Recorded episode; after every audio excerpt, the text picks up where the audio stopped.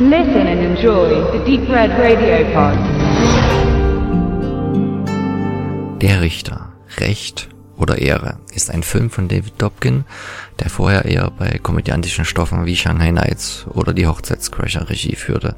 Aber eigentlich müsste man eher sagen, es ist ein Film von Robert Downey Jr., der hier erstmals zusammen mit seiner Frau und ihrem gemeinsamen Produktionsfirma Team Downey produzierte und The Judge, wie der Film im Original heißt, zur Herzensangelegenheit macht. Er selbst spielt die Hauptrolle in Person von Starnwald, Hank Palmer, wobei es seit 2010 der erste Main Part ist, wo er nicht Tony Stark oder Sherlock Holmes heißt. Er ist mitten in einer wichtigen Verhandlung, als er eine Nachricht bekommt, die da lautet, dass seine Mutter verstorben sei.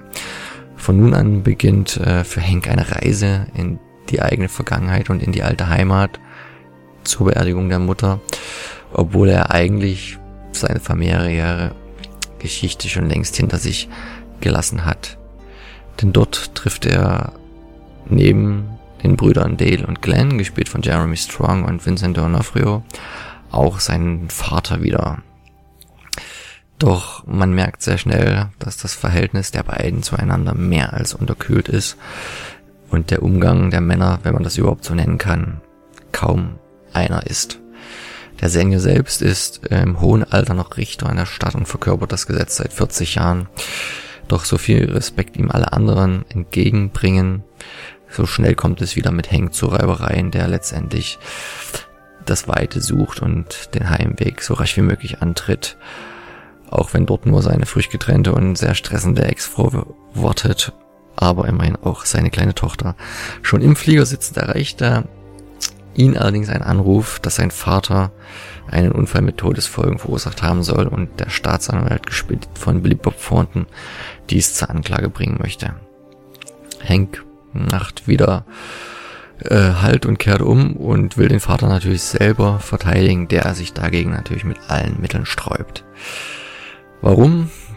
Dafür liegen die Gründe in der Vergangenheit, die der Film nur langsam dem Zuschauer jetzt aufdröselt. Die Familienverhältnisse werden geklärt und man erfährt, wie es zu diesen tiefen Zerwürfnissen zwischen Vater und Sohn gekommen ist und welche Rolle dabei auch die Brüder spielen. Zusätzlich trifft Hank auch auf andere bekannte Gesichter außerhalb der Familie. Und wiederum weitere Teile seiner Vergangenheit werden wieder mehr aktuell, als ihm lieb ist. Dies ist natürlich nur die eine Komponente des Films. Die andere ist die Verhandlung oder der Prozess, bei dem wiederum geklärt wird, wie das zu den Ereignissen kam und was letztendlich der Realität entspricht. Denn der Tote wiederum war kein Unbekannter für Richter Joseph.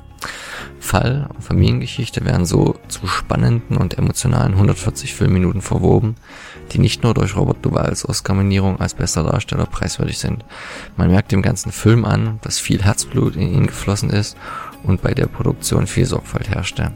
Gut ausgesuchte und superb aufspielende Darsteller, vor allen Dingen auch Billy Thornton oder Vincent D'Onofrio runden das Ganze ab. Letzterer äh, ist schon deutlich erkennbar in Vorbereitung auf seine Rolle in der neuen Serie Daredevil als Kingpin und hat sich dessen Physiognomie schon deutlich angepasst. Aber die wichtigste Person irgendwo ist halt Robert Duvall. Sein Richter ist ein Mann der alten Schule mit klaren Regeln und noch klaren Wertevorstellungen für andere, aber auch für sich. Er ist das personifizierte Gesetz aber er ist es auch, der im Verlauf des Prozesses eine schwierige Entscheidung treffen muss. Der etwas verräterische deutsche Untertitel gibt diesbezüglich schon einen Hinweis, wohin es gehen könnte.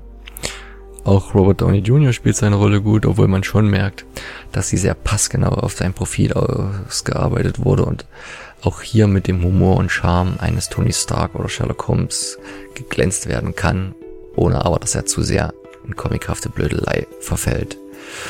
Bei so viel Gewalt aufspielender Star Power verzeiht man dem Film auch gern, dass er an manchen Stellen dann doch hin und wieder ein Klischee nicht ganz umschifft und teilweise zu klassisch daherkommt.